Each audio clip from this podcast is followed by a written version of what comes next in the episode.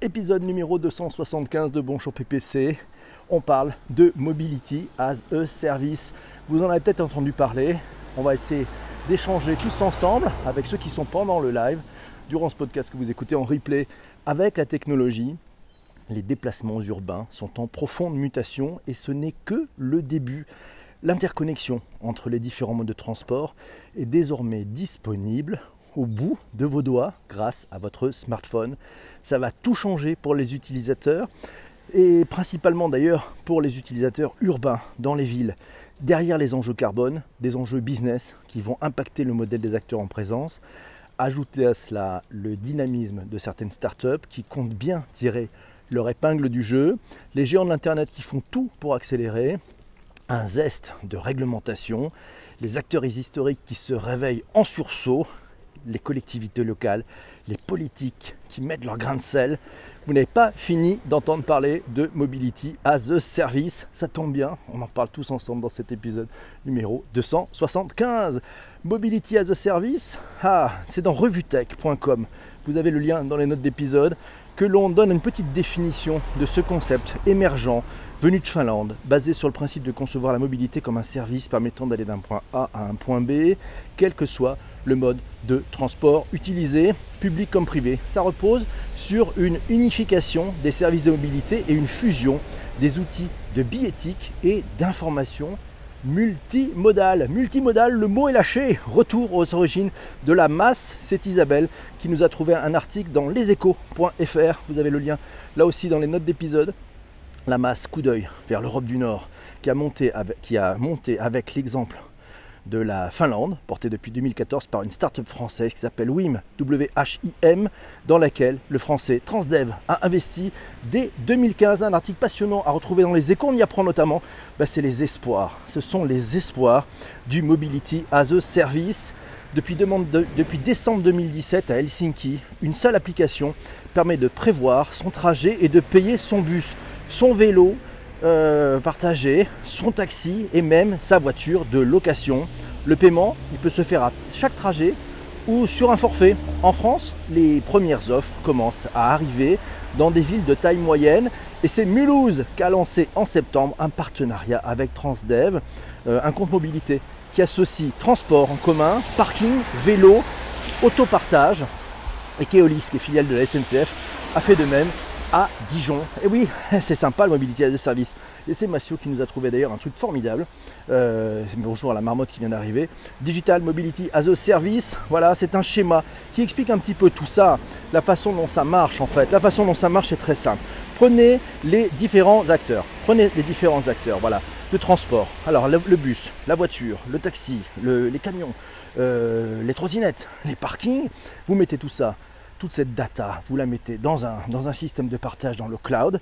Voilà, ça reste disponible. Donc ça, c'est les, les, ah, ceux qui vont s'occuper des interfaces et des infrastructures qui vont les proposer, vont mixer tout ça et ça va ensuite dans les applications de, des utilisateurs, des euh, entreprises et puis aussi des autorités, les autorités qui ont un, grand rôle dans la, dans la gestion de toute cette donnée, de tous ces sujets.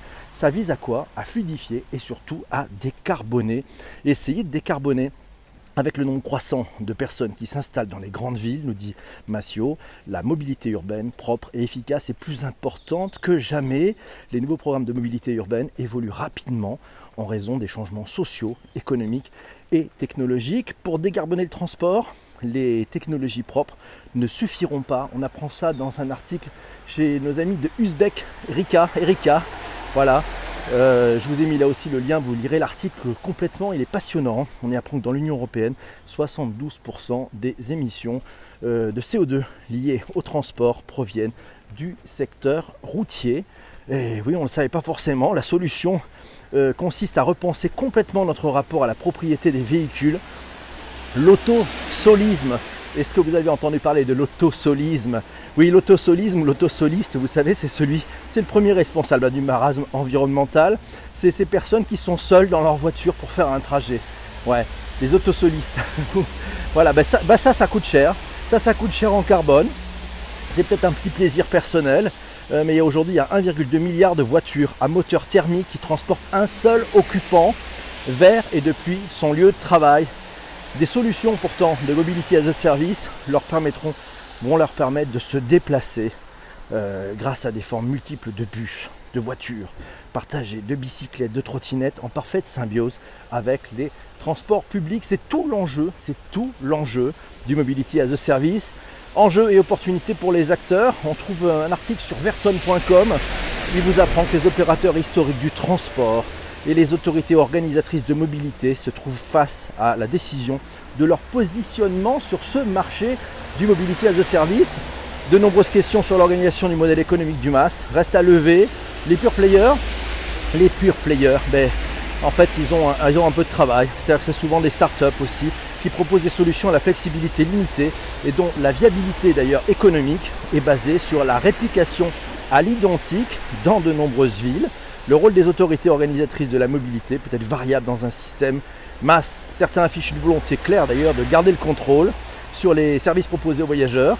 La ville de Vienne, par exemple, dispose d'un service de mobilité intégrant l'information et le ticketing mobile. Et c'est ça qui change tout. Il y a tout dedans. Ouais, L'ère des, pure players du secteur, alors on peut parler de WIM en Finlande, on en a parlé de Ubigo en Suède, bah ces, pure players se basent essentiellement sur un modèle de commissionnement prélevé aux acteurs privés, voire aux acteurs publics. Et oui, c'est ça, c'est ça qui pourrait aussi fonctionner. Cas d'usage, à Londres, à Londres, tiens, c'est Sex dans la cité, c'est Marc qui nous dit, ils ont les tarifications pour décourager les consommateurs résidentiels avec leur auto. Oui, alors ça, on peut aussi faire des choses pour décourager, c'est vrai que c'est possible, mais pas toujours. Mes amis, il pleut. C'est voilà, vous de sur le direct, vous voyez bien. Xavier Duval, tiens, un tweet de Xavier Duval qui nous raconte une initiative, un cas d'usage. C'est le parking de Saclay. C'est le premier masse euh, dédié au stationnement. Il a été présenté ben, il y a, juste hier, voilà, à l'occasion des auditions du comité consultatif de Paris-Saclay. Voilà, c'est présidé par, la, par Cédric Villani d'ailleurs. Tiens, euh, tout le stationnement en voirie et le parking partagé, c'est à portée de main. Et en temps réel, c'est sur paris-saclay.fr. Allez faire un tour, c'est intéressant pour regarder dans les choses très concrètes. Payer et accéder à tous les transports en Ile-de-France depuis l'application Île-de-France Mobilité, ça va bientôt être possible. Ils l'ont annoncé il y, a quelques, heures, en fait. Il y a un PDF, je je vous mettrai le lien d'ailleurs dans les notes d'épisode. Euh, voilà, donc c'est une application, une application de masse. Ça sera pour 2020. Voilà, euh, Île-de-France Mobilité va faire converger les différents programmes en cours, les nouveaux produits tarifaires, euh, la digitalisation des, éléments, et va faire en sorte effectivement ben, que tous ces nouveaux services de mobilité, tous ces programmes d'expérimentation, le but c'est de se converger et le but c'est de proposer aux voyageurs un service de mobilité le plus complet possible. Et oui, le plus complet possible. Alors ça va être simple, vous allez disposer d'un compte unique sur lequel en fait vous pourrez vérifier et accéder de manière fluide à toutes les mobilités, transport en commun, vélo, covoiturage, autopartage, le taxi, les VTC, bref, tout ça, ça vise à accompagner la réduction de l'usage de la voiture personnelle. C'est le gros enjeu sus aux autosolistes, c'est ça qu'on va dire, bien entendu, avec des services autour, de la mobilité, les points de réparation, les vélos. C'est important de prendre la totalité de l'expérience utilisateur autour de la mobilité.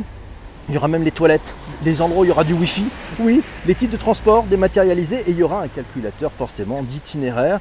D'ici un an, euh, on devrait avoir plein d'éléments et on pourra même payer avec son smartphone les transports. Donc ça c'est magnifique, ça va permettre d'aller très très très loin. Alors, quelques commentaires en direct. Euh, qui on a qui nous fait des commentaires? En attendant, les grands acteurs comme Apple et Google pour une app masse, c'est inévitable. Ah oui, bah, il a raison, Mathieu. Les grands acteurs vont pas lâcher l'affaire. D'ailleurs, ils ont déjà commencé. Regardez les applications qu'on utilise. Prenez juste des trucs très simples. Google, Plan, Google Maps et, euh, Apple Plan. Voilà. Bah, déjà, ils intègrent maintenant les transports. C'est-à-dire quand vous voulez aller d'un point A à un point B, ils vous proposent d'y aller en voiture, en vélo, il vous propose d'y aller à pied et il vous propose aussi d'y aller avec les transports. Et donc il se connecte avec les données ouvertes des métros, euh, des bus, voilà, pour améliorer. Donc là aussi c'est une sorte de masse. Meilleure application de masse selon moi qui existe aujourd'hui, c'est les amis de chez CityMapper. Je ne sais pas si vous connaissez cette application. Vous vous êtes géolocalisé, vous indiquez où vous voulez aller et là il vous propose une palanquée de solutions possibles à pied, à cheval, en moto, même en, téléportation, si vous voulez. Non, ça c'est pour le joke, mais c'est vrai, ils l'ont proposé à une époque. Vous pouvez y aller aussi en Uber. Le modèle pour eux, ben, ils se rémunèrent. Euh, par exemple, quand vous commandez un Uber en passant par eux, ben, Uber leur file une commission. Et là, ça vous donne un exemple en temps réel, c'est du big data, c'est de l'utilisation d'API, voilà, à mort, et puis c'est du temps réel, et c'est ça, qui est, c'est ça qui est assez fort, et ça marche très très bien. Vous savez exactement à quelle heure vous allez arriver, même plus fort. C'est comme dans Waze d'ailleurs, vous pouvez dire je veux arriver à telle heure, à quelle heure dois-je, donc partir? Et ça, on calcule tout en temps réel en fonction euh, des problèmes éventuels sur votre ligne de métro préférée. Ça peut arriver, effectivement. Euh, êtes-vous prêt à abandonner votre voiture pour les trajets de moins de 3 km en ville, même le week-end? Voilà la question posée par Vincent. Et il a raison, merci. Vincent, bonjour à va ça va? J'ai abandonné la voiture, je loue le plus souvent une électrique quand j'ai besoin, nous dit Laura. Merci. On peut faire un big up à Laura qui est en direct et qui nous le dit. Un Wi-Fi dans le RER A. À quand le Wi-Fi dans le RER A? Nous signale Corinne. Et oui, et le métro pour les étudiants à prix coûtant. Ça, c'est à, ben c'est à, Montréal, ça. Les transports, ça ne marche pas dans toutes les villes, malheureusement. À Bordeaux, euh, pas, tout à fait, nous dit Laura. C'est génial, Citymapper, nous signale Sarah. Ah oui, ça, j'adore moi aussi Citymapper. Arrêtez avec Uber, prenez des VTC français. Oui, oula pas chaud. Oui Vincent, alors c'est une réponse de Damien à Vincent. Oui, je le fais déjà, surtout si je prends le train pour aller quelque part. Et oui, c'est vrai. Non mais les petits, les petits trajets en voiture, en soliste, là, arrêtons l'autosolisme. Ça fait à quand le wifi tout court dans les transports? Euh, nous dit Jean-Claude, je ne sais pas. Je ne sais pas, je n'ai pas de réponse. Mais alors, si vous voulez aller plus loin, et admettons que vous voulez aller plus loin, je vous propose de faire plein de choses. Euh, bon, ben, il y a un article à lire, c'est dans journaldunet.com. Euh, c'est vers un transport de mobilité as a service. Voilà. On y apprend que la valeur va résider dans la captation des données des utilisateurs finaux avec, in fine, l'objectif de collecter les données en échange d'un service peu onéreux, voire gratuit. Imaginez d'ailleurs, parce que bah, un des futurs de ce mobilité a service passera peut-être par la publicité, parce que si, si on a gagne de la fluidité avec ces voitures qui vont se conduire toutes seules, on va avoir du temps de cerveau disponible, comme dirait un ancien dirigeant du groupe TF1. Eh bien, imaginez que ben, les publicitaires vont s'en charger et peut-être en échange d'une publicité, vous pourrez voyager gratuitement. Quand on a parlé du free floating, vous savez, de ce, de ce business du vélo, euh, du, vélo partagé, des trottinettes partagées, on s'est bien rendu compte un modèle qui allait peut-être arriver, ça allait être des forfaits proposés par les entreprises, ou au contraire le fait de bah, si vous achetez, je ne sais pas, une place de cinéma, on vous offre l'aller-retour en trottinette. Ça peut, être, peut être un truc assez sympa. Euh, le masque pour l'intérêt général, Massio nous a trouvé beaucoup, beaucoup d'exemples. Je vous propose de les retrouver d'ailleurs dans le tweet d'avant émission. C'est comme ça que ça se passe le matin. Voilà, et puis c'est Bertrand qui nous dit aussi, si vous passez au salon Autonomie 2019, allez faire un tour. Il y a une des conférences et il y a une conférence sur le MAS, voilà, notamment. Voilà, donc euh, ça sera intéressant d'aller voir ce salon Autonomie 2019. Mes amis, c'est l'heure du podcast, il est enregistré, euh, il est dans la boîte. Voilà, on se retrouve très vite demain pour un nouvel épisode et ceux qui sont en live, restez avec moi, on a des choses à se dire.